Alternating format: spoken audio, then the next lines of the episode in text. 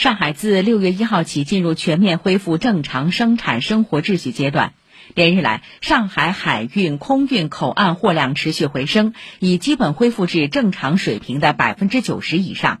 随着端午休整完毕，上海口岸或迎来一至两周的出货高峰。端午三天假期，浦东机场日均货邮航班超过二百架次，航班数量与上海此轮疫情前水平相当。